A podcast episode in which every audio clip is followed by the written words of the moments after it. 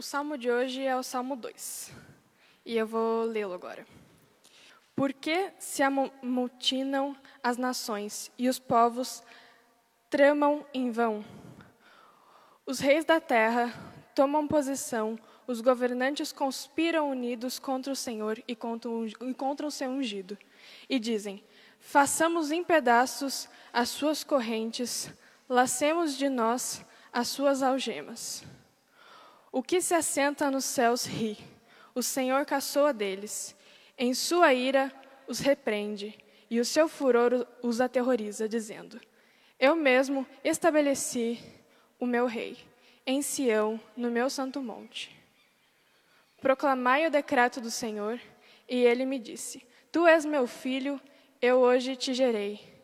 Pede-me e te darei as nações como tua herança, e os confins da terra como tua prosperidade. Tu as quebrarás como a vara de ferro, e as despedaçarás como, as, como um vaso de, de barro. Por isso, ó reis, sejam prudentes, aceitem a, a advertência, autoridades da terra. Adorem ao Senhor com temor, exultem com tremor. Beijai o filho, para que ele não se ire e vocês não sejam destruídos de repente, pois num instante acende-se a sua ira, como são felizes todos os que nele se refugiam. Obrigado, Bia. Boa noite. Para quem eu ainda não, não dei oi, e para aqueles que não me conhecem, meu nome é Daniel, sou Pimpa. Deixa eu empurrar um pouquinho para cá. Estamos chegando já nos momentos finais da nossa série Quero Aprender a Orar, uma série que a gente tem acompanhado os salmos com o intuito de aprender como Deus usa esses salmos para nos dar palavras para orar. É, inclusive, esse momento que a Marilene nos trouxe hoje, vários membros têm trazido, é um exercício de aprender a ler salmos e deixar com que eles inundem a linguagem das nossas orações.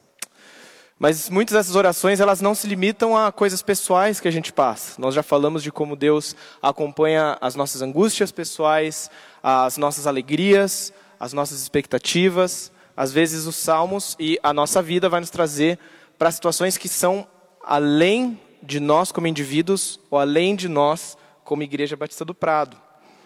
E nós chegamos hoje a um, uma oração que é Senhor, eu quero um governo justo.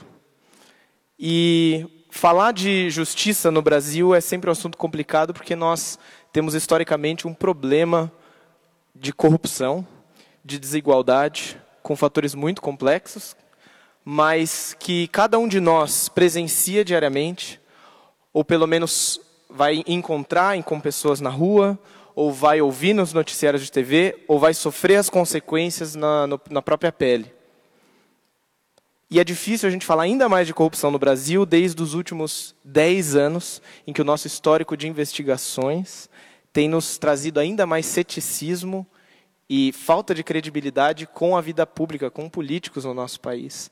Especialmente quando a gente fala de operações como aconteceu da Lava Jato, investigação do Petrolão, é, que você tem pessoas de 25 partidos diferentes envolvidos. Isso tira de nós muito da nossa esperança de que haja partidos de mãos limpas. Mas quando a gente vê tudo isso, o que vem dentro de nós é um grito por Senhor, eu quero um governo justo. E como nós vamos aprender a orar isso? E é nisso que o Salmo 2 vai nos ajudar.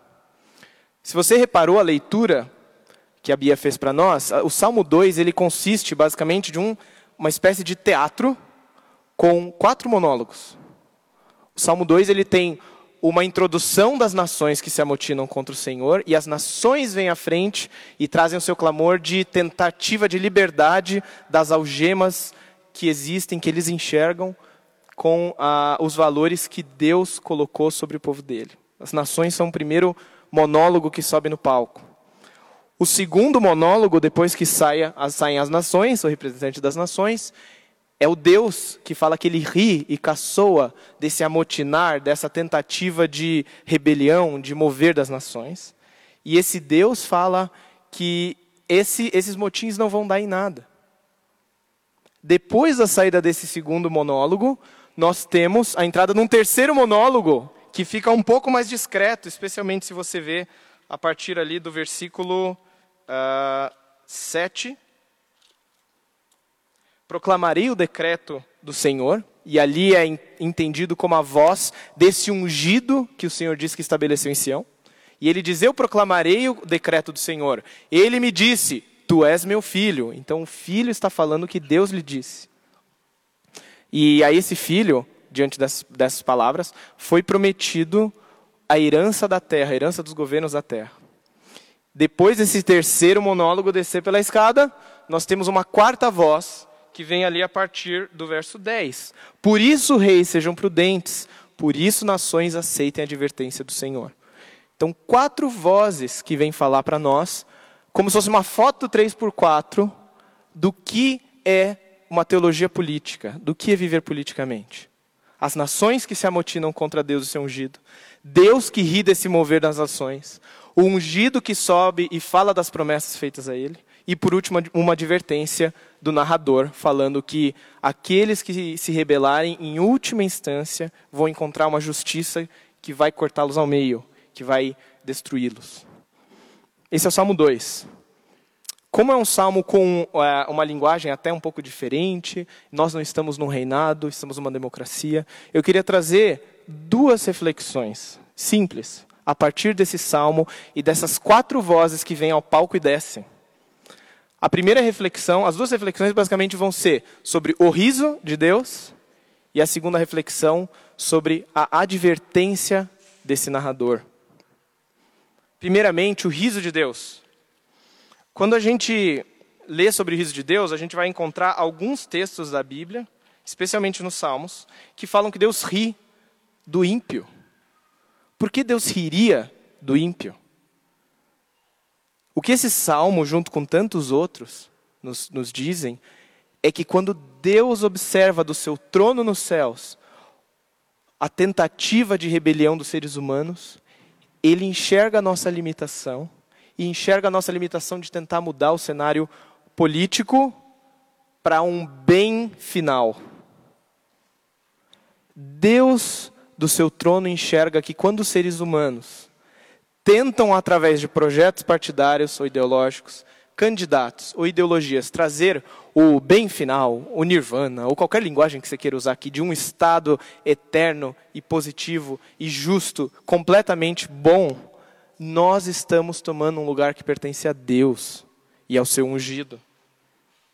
É a grande questão que acontece quando a gente lê a narrativa bíblica, não só o livro de Salmos, mas toda a narrativa do Antigo Testamento, e do, e do Novo Testamento, a gente enxerga um Deus que é entronizado, que espera que os seres humanos tenham um relacionamento positivo e real com Ele, para que a partir desse relacionamento a vida na Terra seja transformada. Nos nossos relacionamentos interpessoais, nos nossos relacionamentos com nós mesmos, conosco mesmos, ou com nós mesmos, acho que é melhor, e com a criação que Deus nos deu. Quando nós rompemos essa relação, os outros relacionamentos também são fragmentados. E sendo fragmentados, nós nos tornamos destrutivos a nós mesmos e a outros ao nosso redor e a criação boa dada por Deus.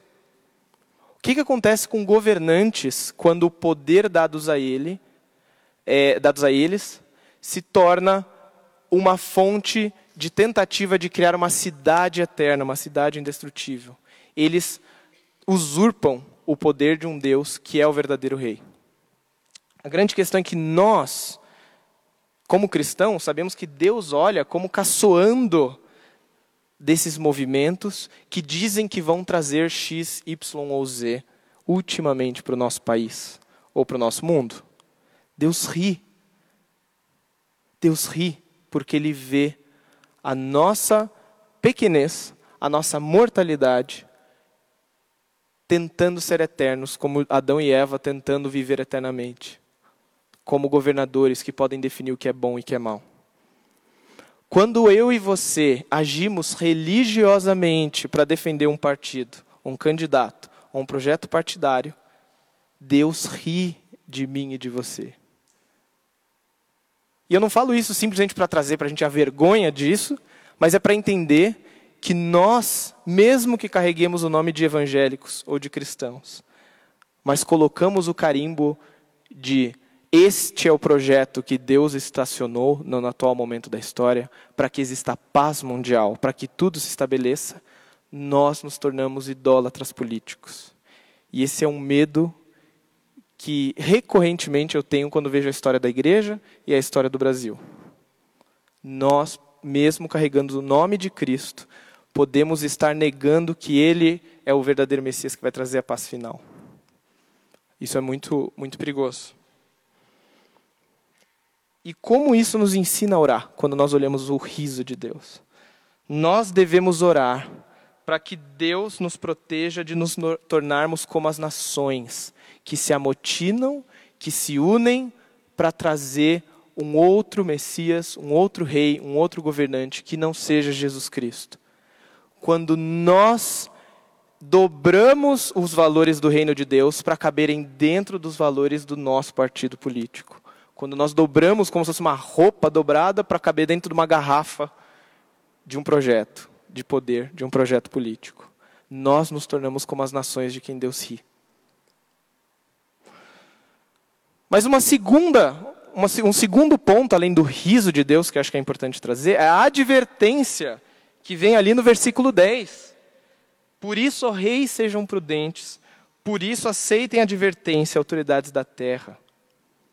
O narrador, depois de ver o drama desses três personagens, das nações, de Deus o Rei e do seu Messias, ele fala: ouçam nações e prestem atenção, aqueles que resistem ao modelo de Deus de reinado vão sofrer as consequências. O nosso papel como igreja é poder viver como aquele que é chamado do Cordeiro no livro do Apocalipse. Não sei se você já ouviu essa história ou lembra disso, mas o Cordeiro é aquela representação dada a Jesus Cristo no contexto do livro de Apocalipse, que é um gênero literário que a gente não está acostumado, que é apocalíptico, que usa figuras bem profundas e recorrentes para falar sobre papéis interpretados por, por pessoas. E toda vez quando você lê o livro de Daniel, o livro de Apocalipse, o uso de figuras como animais é para representar que tipo de comportamento determinados poderes, pessoas estão exercendo. Não sei se você lembra, mas ali no livro de Daniel, é, você tem essa figura do, do, do, um urso, de um leão, todas, todos os animais ferozes que são colocados para descrever os reinos com quem Daniel está interagindo ou ele está vendo. A própria, a própria figura de Daniel na Cova dos Leões, que é um episódio que aconteceu, creio, ele também traz consigo a ironia da figura dos poderosos, dos poderosos. O povo de Deus no meio dos poderosos sobrevive. Mas a figura que é usada para Jesus Cristo no livro de Apocalipse, você lembra qual é? O cordeiro. E não só um cordeiro, o cordeiro que estava como que tendo sido morto. A figura usada para o rei, para o herdeiro do universo, não é de um leão, mas não é só de um leão, por mais que seja usado isso em outros lugares. Não é de um urso, não é de um leopardo, não é de qualquer animal feroz, mas é de um animal dócil e um animal que é morto com o objetivo de que a sua vida seja usada para lã, para comida, para tantas outras coisas. Esse cordeiro é o cordeiro que tira do trono e da briga por poder todas as outras bestas do Apocalipse. Todos os outros animais ferozes. E o povo que segue o cordeiro no livro de Apocalipse é chamado da comunidade que seguia e imitava o cordeiro. Eu e você temos a responsabilidade de, no nosso viver político no mundo, replicar duas coisas: a denúncia que o cordeiro faz Segundo, o modelo de autossacrifício que o, que o cordeiro traz. Primeiro, o modelo de denúncia. O cordeiro denuncia ao mundo que o uso da coerção e da violência não vai trazer o reino de Deus. Isso por si só já seria uma denúncia. Mas o próprio modelo de Jesus Cristo, assim como de Daniel na Babilônia e seus amigos, é o de que eles falam para os reis e para os reinados: o poder que você tem te foi dado e te pode ser tirado. Você lembra do, do exemplo de, é, de Daniel interpretando sonhos do rei Nabucodonosor? O rei que achava que era soberano e que o seu reino da Babilônia era eterno, Jesus, ele fala: vai vir outros reinos depois de você. E por fim vai vir um reino que vai destruir todos esses e que Deus vai estabelecer. Ele sonha com uma árvore. Essa árvore cresceu e está dando frutos que outros reinos estão vindo se alimentar, outras aves, outros povos estão vindo. Mas essa árvore é cortável. O seu reino não é eterno. Quando Jesus encontra Pilatos, e esses episódios sempre tente ler eles nos evangelhos de Mateus, Marcos, Lucas e João. Quando Cristo encontra Pilatos, esses diálogos mostram e ensinam os cristãos como nós lidamos com os poderes do mundo. E uma das grandes frases que Jesus faz a Pilatos é que ele fala: nenhum poder você tem que não tenha sido dado do alto. Paulo, quando fala das autoridades em Romanos 13, vai falar: toda autoridade foi instituída por Deus, é serva de Deus para trazer justiça. Mas ela é serva de Deus. Autoridades políticas estão subordinadas a Deus. E qualquer rei candidato ao projeto político que fale, nós traremos paz, nós traremos estabelecimento de ordem, nós traremos, traremos o que quer que seja de bem, sem se submeter à autoridade de Jesus Cristo e ao modelo do cordeiro, que não se usa de coerção, que não se usa de violência, é um governo que tende à idolatria, que tende à absolutização do seu projeto. Isso pode acontecer para a gente, para nós, que gostamos de projetos à direita ou projetos à esquerda. Sejamos sábios para abrir os olhos.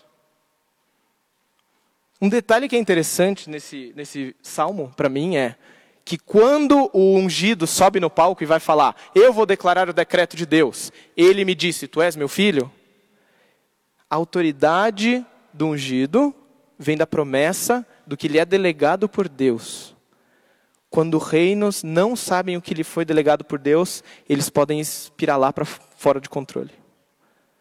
Quando eles não enxergam que a sua função é de serva de Deus, daqueles que vão trazer justiça, eles podem espiralar. Eles podem espiralar. Portanto, a comunidade que imita o cordeiro deve aceitar que a sua vocação de imitá-lo é primeiramente de denunciar, mas em segundo lugar, ela é de viver o modelo de autossacrifício no mundo. Se eu e você não aprendermos a imitar o modelo de Cristo, daquele que é capaz de dar a sua vida em favor daquilo que foi chamado a fazer, o mundo não vai conhecer qual é o andar do cordeiro, qual é o viver do cordeiro. Talvez eu e você sejamos os, as únicas versões do Cordeiro de Deus que poderosos no mundo vão ver. Desde o, do, desde o síndico do seu condomínio, desde os seus pais, até o presidente da República, presidente dos Estados Unidos. Os poderosos precisam ver uma igreja que seja ultimamente leal ao Cordeiro. Quando a igreja deixa de ser leal ao Cordeiro, ela faz um desfavor ao mundo nós fazemos um desfavor ao mundo. Mas quando nós colocamos a nossa lealdade acima de tudo em Cristo, sabendo que o reino dele virá, foi prometido e virá, nós trazemos sal e luz para o mundo. Ainda que a gente discorde e denuncie o governo que está no, no poder. Denunciando e vivendo o viver do cordeiro, nós fazemos um favor para o governo que está estabelecido, qualquer que seja o nível.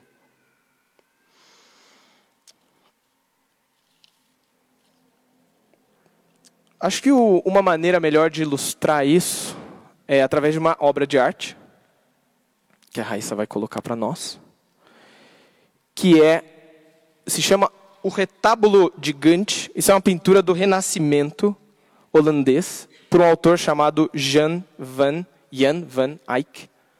É um pintor renascentista até que famoso. Isso é uma peça de altar. Ou seja, esse retábulo Está vendo? Tem um arco central e dois laterais. Isso são como se fossem duas portas que você abre e elas ficam do seguinte jeito. Pode passar o slide. Assim. Essa peça, ela foi completada no ano de 1432 e ela está nessa igreja, nessa catedral de São Bavro, de São Bavo, na Bélgica. Desde então, embora ela tenha uma história muito interessante que ela foi roubada durante as duas guerras mundiais e foi resgatada do, do inclusive do regime nazista. A, a questão é que esse, essa peça, desde 2012, está passando por uma, por uma restauração. E ela, em dezembro de 2019, eu estava lendo uma notícia na BBC, de que os restauradores tiveram uma surpresa quando eles foram lidar com a restauração de uma das partes centrais, na parte central inferior. Só para dar um panorama, essa figura tem lá no canto esquerdo Adão, nu, ali no canto. Lá no canto direito, Eva. Daí você tem corais de anjos. Ali entronizado no meio, você tem a figura de Deus, do Todo-Poderoso Deus ali ao lado dele, na, na interpretação do artista, estão João Batista, e ali do lado está Maria. Ali embaixo estão todas as pessoas e reinos convergindo para uma coisa lá no meio, que a gente vai ter um zoom agora. Que essa figura do meio é uma fonte, escrita embaixo bem pequenininho ali, que não dá para ler fonte de água viva, e tem alguns anjos ao redor do que? Você consegue enxergar? Passe o slide, Raíssa, que daí ajudaremos os nossos universitários. Um cordeiro. E embaixo está escrito: Esse é o cordeiro de Deus que tira o pecado do mundo. Uma espécie de trono-altar. E o cordeiro tem um furo no peito e está saindo sangue dele ali para dentro do cálice. Na interpretação é, medieval, o que se tomava na ceia era de fato o sangue de Cristo. E os anjos ao redor trazem vários sinais da crucificação da, do flagelo de Cristo, como um lembrete de que esse foi o caminho que ele passou. Agora, quando os restauradores foram restaurar o, o rosto dessa ovelha, veja só o que eles encontraram. Esquerda original, direita. É, esquerda, o que eles tinham até um mês atrás, e a esquerda, e a direita, desculpa, eu estou fazendo canhoto aqui. O da direita é o original pelo artista holandês. E pelo que eles testaram das tintas, aquele rosto da esquerda foi feito no século XVI como um retoque, porque o pessoal ficou muito perturbado com a cara dessa ovelha. Vai combinar, né, Serginho? Tem ovelha na terra viva. É assim, cara de ovelha? Não é assim, cara de ovelha, né? Gente, estamos no Renascimento, que é o auge do realismo e dos artistas. Por que um artista competente que fez todos os outros personagens com um grau de realismo bom, fiel à realidade, fez o rosto de um cordeiro tão esquisito? O que, que é isso? Os intérpretes de especialistas no artista Van Eyck observaram que esse rosto original colocado por ele, com os olhos frontais, com esse nariz e boca diferentes, tinha um propósito duplo. É o que eles têm interpretado. O primeiro era um propósito de criar um contato visual mais intenso e direto com aqueles que participassem do culto na catedral. Já que o altar ficava bem na frente. Em igrejas católicas, você tem geralmente o altar e a mesa onde você toma ceia bem no meio, e o púlpito onde se fala é do ladinho. Toda pessoa que subisse para tomar ceia ou passasse ali para entregar alguma oferta, alguma coisa assim, daria de cara com, com esse cordeiro.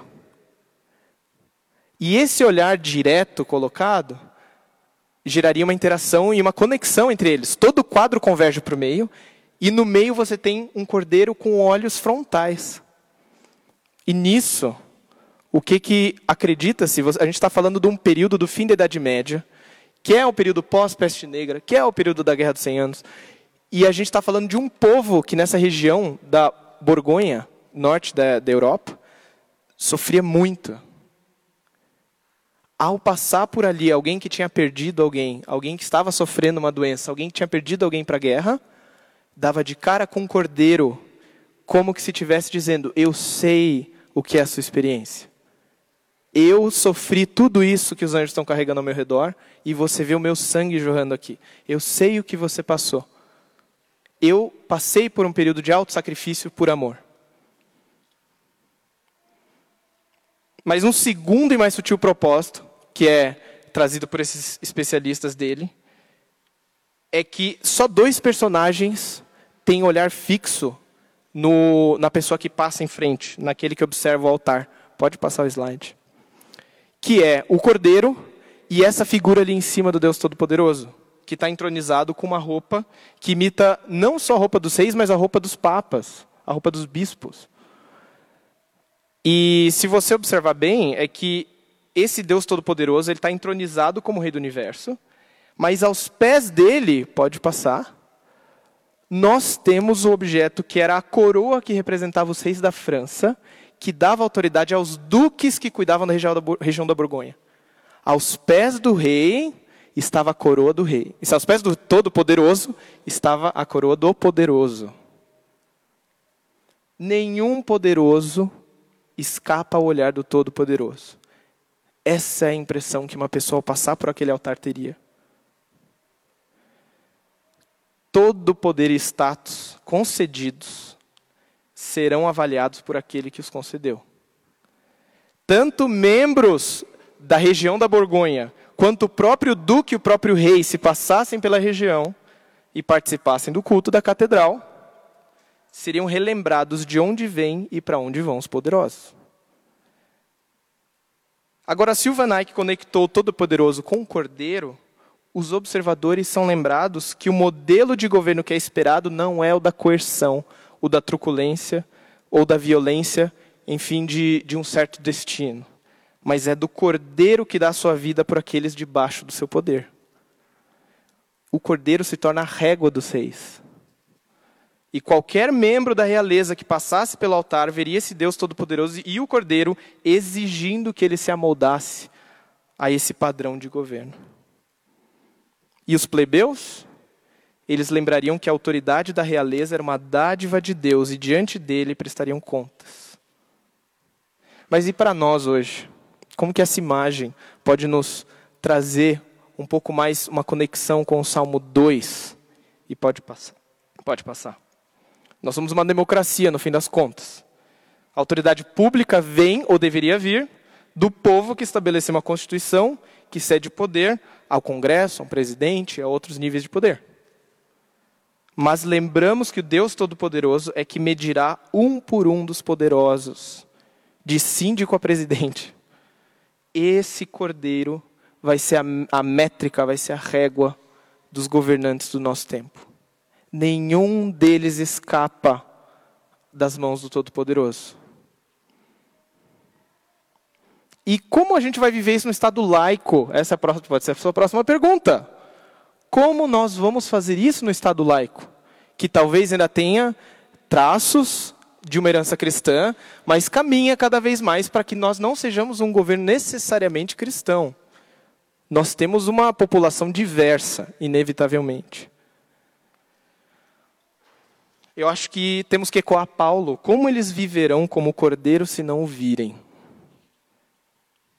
É aqui que o modelo de Daniel e seus amigos no exílio pode nos ajudar muito. Denúncia da injustiça e da idolatria. Afirmar que o poder desses poderosos é passageiro diante de Deus. É abrir mão da própria vida em favor da nossa fidelidade ao reino de Deus. É abrir mão, inclusive, das nossas preferências partidárias em favor do reino do Cordeiro. É o mesmo modelo que Cristo faz diante de Pilatos, Daniel e seus amigos diante de, da Babilônia. E é o que Cristo nos chama a fazer. Talvez os nossos governantes não tenham outra chance de olhar o Cordeiro de Deus nos olhos, a não ser pelo povo do Cordeiro. E provavelmente eu e você, Igreja Batista do Prado, Igreja de Deus, seremos o olhar do Cordeiro para a nossa geração desde quando enfrentamos autoridades injustas no prédio, no bairro, na família, mas também na política nacional. Se a igreja do Prado quer orar por um governo justo, teremos que antes incorporar o viver justo e sacrificial do Cordeiro, para que possa olhar os poderosos nos olhos e mostrar qual é o modelo de justiça que pode trazer vida é o governo do Cordeiro, do ungido, que vai prevalecer no fim. Não importa qual o amontoar das nações contra ele, contra o reino de Deus. Vamos orar?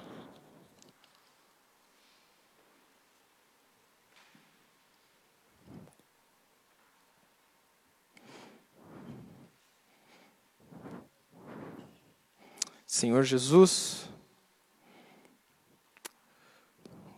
o ungido de Deus, o Cordeiro de Deus que tira o pecado do mundo.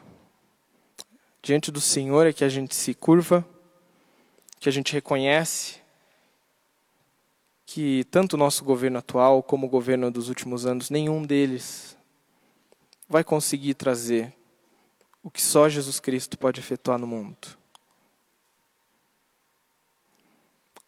É diante do Senhor que nós reconhecemos que também a gente precisa orar por um país mais justo, por um país que não tem os graus de criminalidade, de mortalidade de jovens que nós temos. Mas a gente sabe também que nós vamos primeiro ter que viver, imitar o Cordeiro, para que algo possa mudar ao nosso redor. Quero pedir que o Senhor também diminua as nossas expectativas, Deus. A gente cria expectativas grandes com, com os poderosos, mas que nosso olhar esteja fixo naquele que é o Todo-Poderoso. Cuida do nosso país, Deus. Nós queremos realmente um país que seja melhor para nós, para nossa família. O Senhor sabe que isso é uma oração que eu tenho feito, que sei que tem muita gente aqui que faz, mas a gente ora para que a gente possa ver realmente a tua mão transformando primeiramente a tua igreja, para que ela seja o modelo de fidelidade primeiro a ti e não a qualquer projeto, candidato ou partido. É no Senhor que nós nos apegamos. E é na esperança de que Jesus Cristo vai restaurar todas as coisas que também nós nos apegamos. Tem misericórdia de nós e nos guia com alegria de saber que a tua vitória final virá. A tua vitória final virá. Amém.